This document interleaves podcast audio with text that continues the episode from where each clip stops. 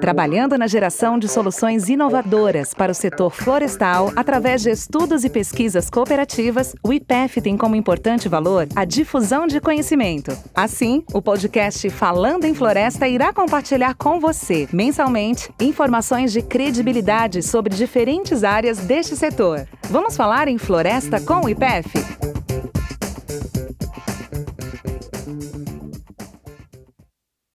Sejam bem-vindos a mais um episódio do Falando em Floresta, o podcast do IPEF.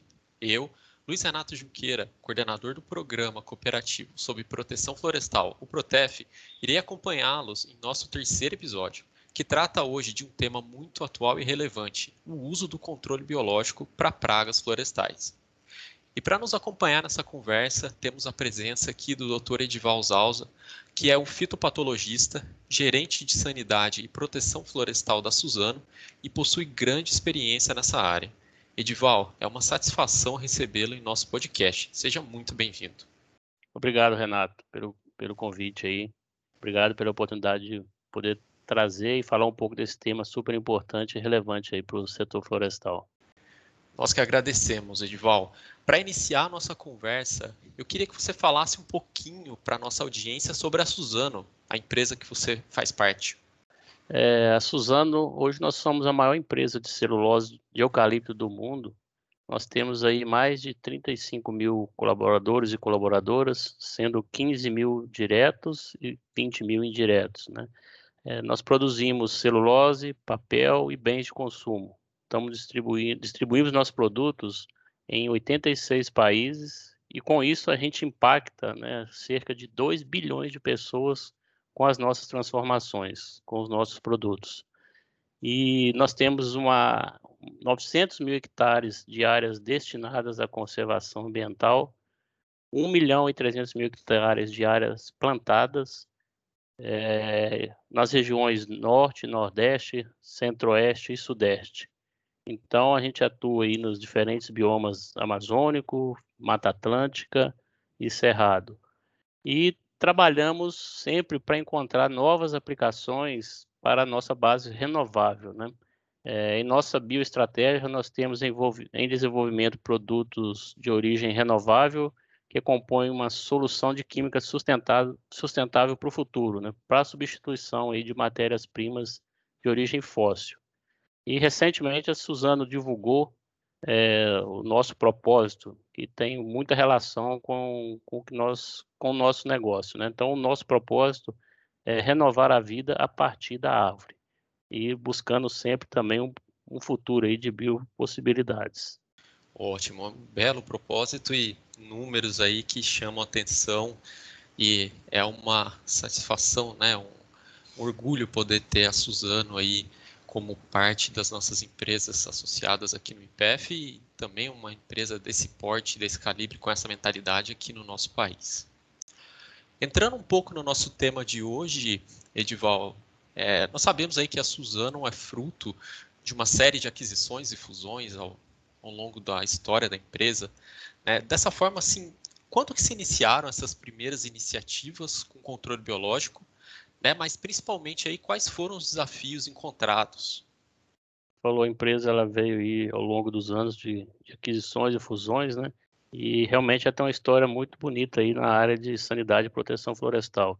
Se eu vou, se me permite, eu vou dividir a sua pergunta em duas, vou falar um pouco dessa história e também depois um pouco desses desafios, né, que foram foram e são muitos, né? Então, assim, a nossa essa história do controle biológico, né? Então, desde as décadas de 1980, 1990, a Suzano sempre teve trabalhos aí pontuais com algum agente de controle biológico, principalmente para o manejo de lagartas, né? Mas nada assim, digamos, expressivo, eram coisas pontuais. Ele começou nos anos 2000, ali por volta de 2003, no Espírito Santo, é, na época que nós tivemos um grande surto de gonípteros, né?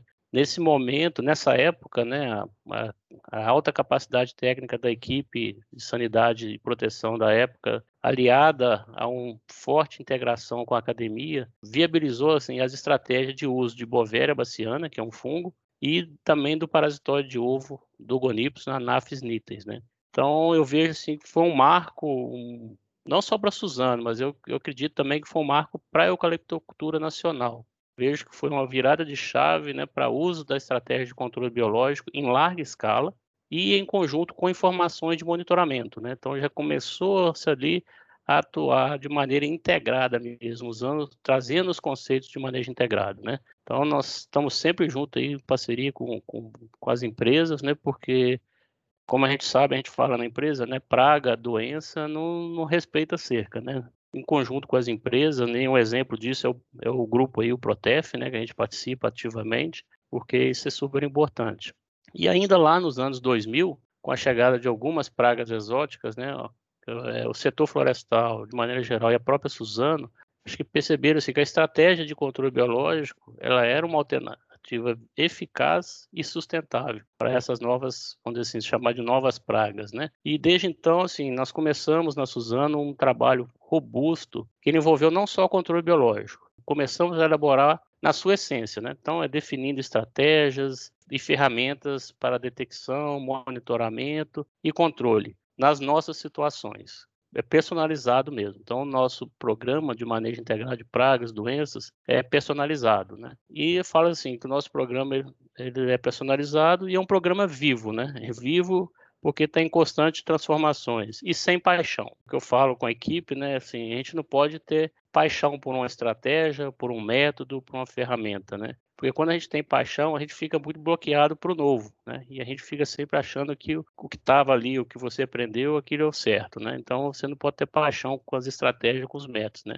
Tem que estar em constante renovação. Eu vou elencar aqui alguns desafios, mas eu acho que se tivesse que apontar um desafio, foi quebrar o paradigma da utilização do controle biológico. Foi um trabalho assim, de convencimento muito forte, né? um trabalho de convencimento técnico, convencimento econômico e ambiental muito forte, né? E teve momentos assim, vários momentos que eu escutei frases assim, ah, não vem com esse assunto de novo não, isso não funciona operacionalmente. Aí a gente tem que escutar, absorve e usa isso como uma oportunidade de melhoria, até mesmo para melhorar na forma de, de comunicar, né? Mas assim, hoje passando esses anos, né?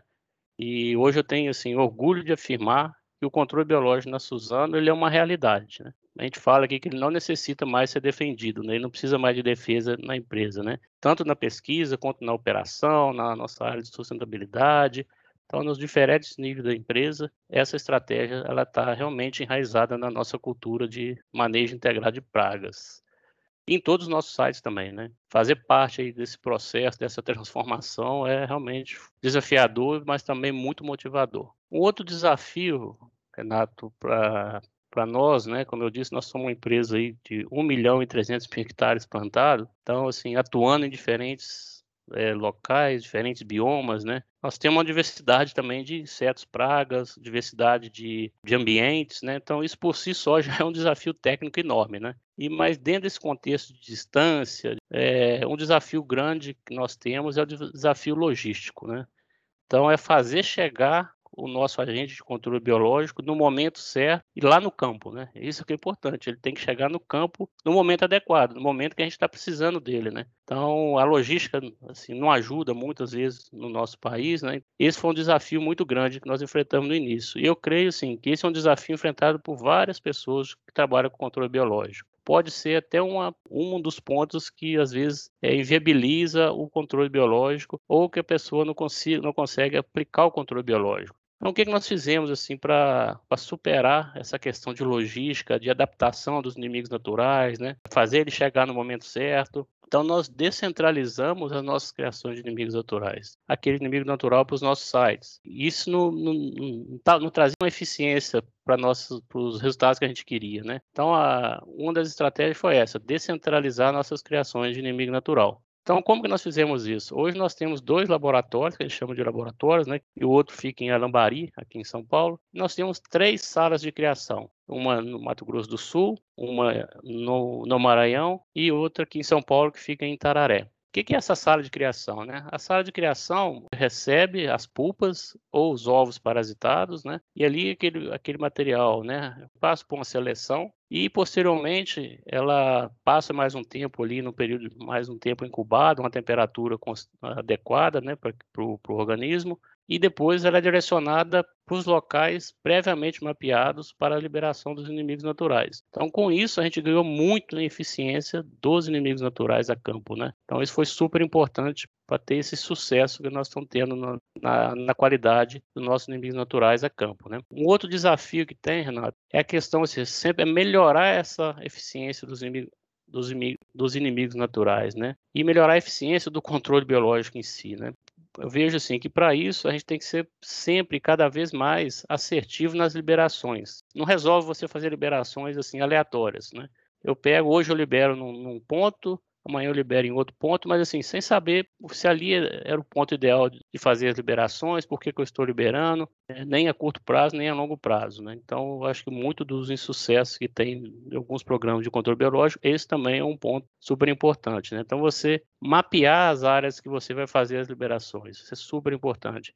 Mas nós temos também uma rede de mais de 1.500 cartões adesivos amarelos, aquelas armadilhas, né, adesivo amarela, que elas são analisados mensalmente. Então, nós já temos um histórico de quatro anos de avaliação. Isso possibilita, possibilita a gente não só monitorar a flutuação populacional de pragas, né, mas a gente também avalia a população, a flutuação populacional dos nossos inimigos naturais que liberamos a campo. A gente sabe se um determinado inimigo natural se estabeleceu numa determinada região ou se ele tem um efeito, assim, digamos, inseticida, né? Ele tem um efeito imediato, mas ele exige mais liberações ou liberações frequentes, porque ele não se estabelece. Essas informações são super importantes, né? Você direcionar a sua liberação é super importante. E eu vou aproveitar a oportunidade também já deixar aqui uns desafios mais para a academia, né? Nossos professores, nossos especialistas aí, a gente sente alguma necessidade, né? A gente vê alguma necessidade de, de melhoria, né? Por exemplo, a agilidade, né? Na, em identificar e incorporar novos agentes de controle biológico. Então, acho que isso tem que ser um programa contínuo, né? E mais robusto, mais forte, vamos dizer assim, para que a gente seja mais ágil nessa identificação e nessa incorporação, né? E conjuntamente com isso, acho que falta um pouco de conhecimento técnico é, em bioecologia de alguns inimigos naturais. Então, assim, isso é super importante, a gente saber essa, essas informações de bioecologia é, são necessárias, né, até para o sucesso de, de liberação, para o sucesso no de estabelecimento do controle biológico e a questão também, um ponto importante é você também desenvolver processos que possam integrar os agentes de controle biológico às outras ferramentas de manejo, né? Por, por exemplo, é, é, ver os efeitos de defensivos agrícolas na população desses inimigos naturais. Eu acho que esses três desafios para a academia. Ótimo, Edival. É, a gente vê que apesar de já ter passado por muitos desafios, tem muita coisa ainda a ser feita. Isso é ótimo. Mas a gente falou um pouquinho aqui, né? Você comentou sobre as estratégias de controle biológico da Suzano, né, e a Suzano acabou tomando essa liderança nesse sentido de pulverizar suas criações, ter criações de inimigos naturais, porque a gente sabe que atualmente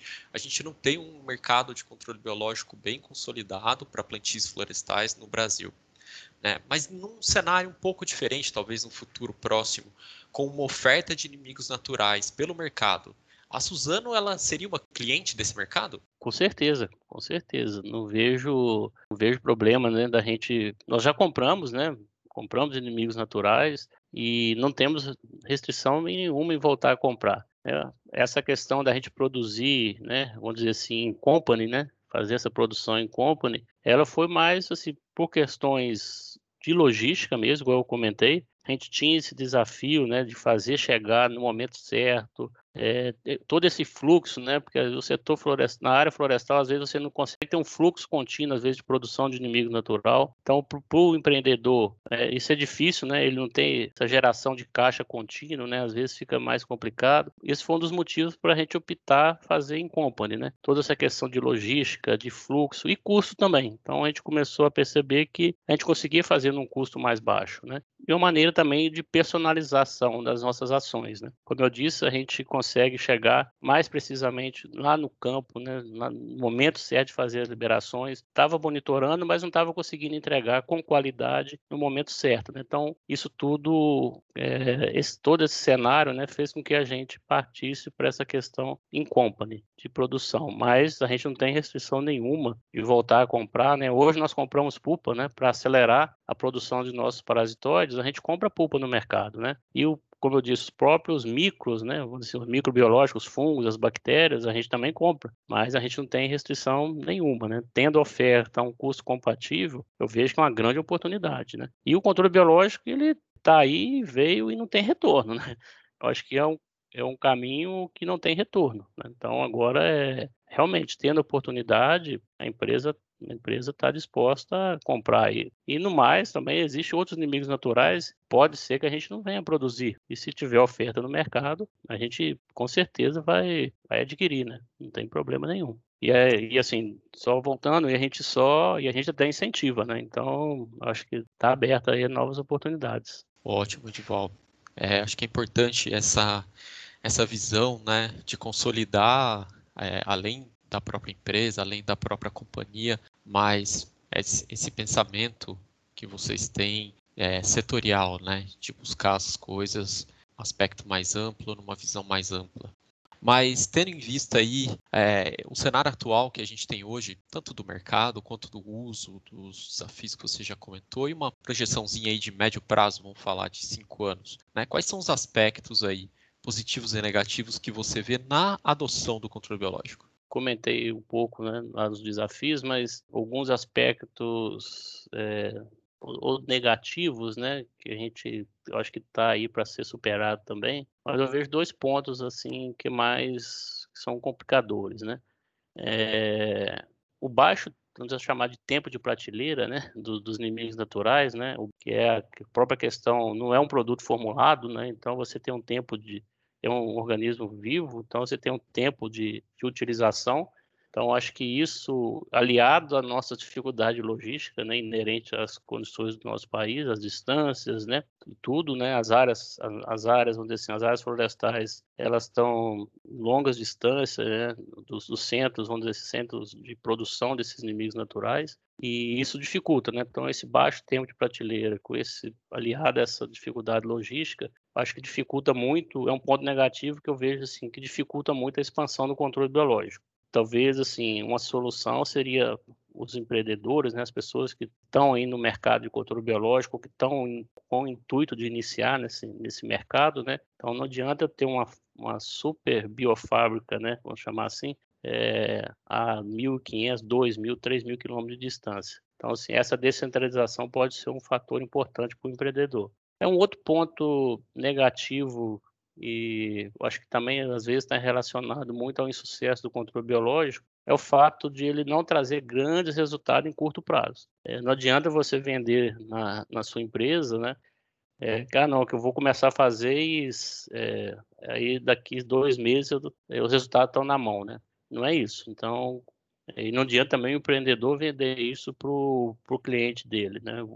Então, assim, em curto prazo, o controle biológico ele não, tem, não traz grandes resultados. Ele exige paciência, dedicação, mas no médio e longo prazo, esses resultados vêm. Quais são esses resultados positivos? Né? Então, já amarrando aqui a, a, o link da pergunta. Né? O que eu vejo assim, de positivo no controle biológico? Né? A redução no uso de defensivos químicos né, para o controle de pragas, de doença, respeito à sociedade, né, com o manejo de pragas e doenças é, ambientalmente sustentável. Financeiramente é viável em médio prazo, sim, é viável. Isso na Suzana a gente já consegue computar isso daí, né, capitalizar essas informações. É um outro ponto super positivo, é que ele gera empregos na comunidade, atuando diretamente em nosso laboratório, na nossa sala de criação, fora as pessoas envolvidas aí na liberação a campo dos inimigos naturais, né? Então tem essa questão social super importante acho que um ponto muito positivo é que ele, ele gera um valor positivo para a imagem da empresa. Obrigado, Edval, pela, pela resposta. É, é realmente, né?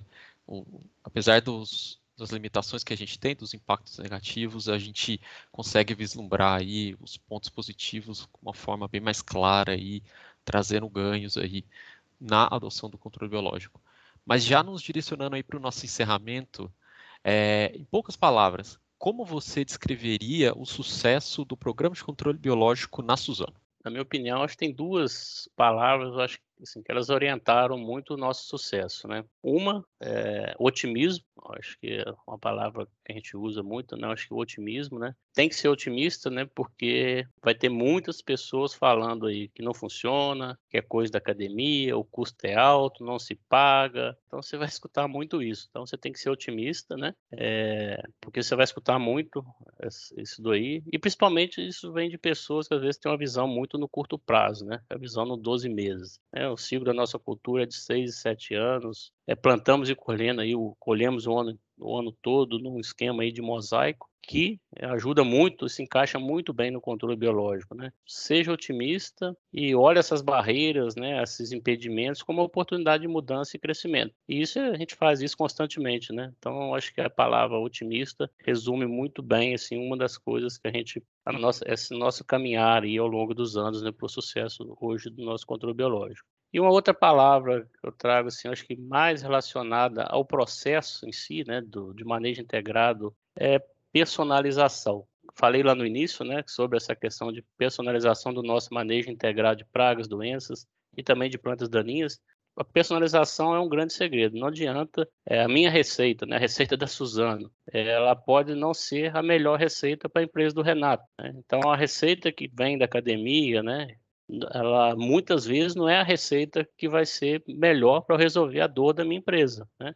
A dor que eu estou passando. Então, a dor da minha empresa, a minha dor, eu, eu que tenho que saber como resolver, né? Então, assim, isso é super importante, essa personalização. E ela vai até dentro da empresa, ela vai de site para site, né? Então, muitas vezes a gente tem uma estratégia que a gente utiliza no Mato Grosso do Sul, que ela é distinta do Maranhão, que é distinta do, do São Paulo, né? Então, as próprias condições do, do, do ambiente, do site, tem que fazer você flexibilizar essa questão das estratégias, né? Por isso, né, ou para isso, você tem que ter uma equipe muito forte, com pessoas aí que têm conhecimento técnico bom no, no, nessas questões de controle biológico, pragas, de doenças, né? É, e essas pessoas já têm que ter agilidade para fazer essas mudanças e adaptações no tempo certo, no tempo certo, né? No momento certo. Não podem estar bloqueados para o novo, né? Como eu disse lá no início, né? Então você não pode estar achar que aquela estratégia, aquela ferramenta é a melhor e para sempre. É super importante. E eu tenho certeza que olhando esses dois pontos, né, você vai gerar muito valor para a sua empresa ou para o seu empreendimento, né? Isso é super importante, né? Porque o controle biológico, ele, ele gera valor positivo, né? não tem dúvida, gera um valor positivo, social, econômico e ambiental. Mas a gente fala, né, Suzano, né? Nós conquistamos e chegamos aí juntos um programa de controle biológico totalmente bem estruturado e continuado é, sem continuidade, né, sem investimento contínuo, realmente não vira, porque o controle biológico ele é de médio e longo prazo. Então, por isso ele tem que ter continuidade. E é um programa, como disse, é um programa vivo, né? É vivo, sempre se adaptando, sempre mudando, incorporando novas tecnologias, é, novas oportunidades estão sempre aparecendo, a gente tem que estar aberto para novas oportunidades. É isso, acho que eu descrevo nessas duas palavras aí, acho que otimismo e personalização orientou muito o nosso sucesso hoje. Ótimo, Edival. Infelizmente, a gente tem que encerrar nossa conversa por aqui.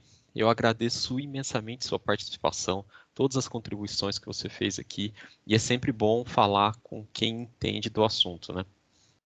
Eu que agradeço, né, essa super oportunidade de poder aí compartilhar esse nosso case de sucesso e também de mostrar, assim, que a Suzano, né, que nós, a Suzano, nós praticamos os nossos valores, né, os nossos direcionadores, né? E dois deles, dos nossos valores, nossos direcionadores, estão totalmente relacionados a esse nosso bate-papo aqui, que são gerar e compartilhar valor, e só é bom para nós se for bom para o mundo. Então, eu agradeço mais uma vez essa oportunidade. É, muito obrigado. E agradecendo você que nos ouviu até aqui, encerramos mais um episódio do Falando em Floresta, o podcast do IPEF. E não se esqueça, quer se informar mais sobre o que acontece no setor florestal? Acompanhe as redes sociais do IPF e, claro, não se esqueça de seguir o nosso podcast. Um grande abraço e até o próximo episódio. Esse foi mais um episódio do Falando em Floresta. Para saber mais, siga o IPF nas redes sociais, Facebook, Instagram e LinkedIn e visite nosso site www.ipef.br.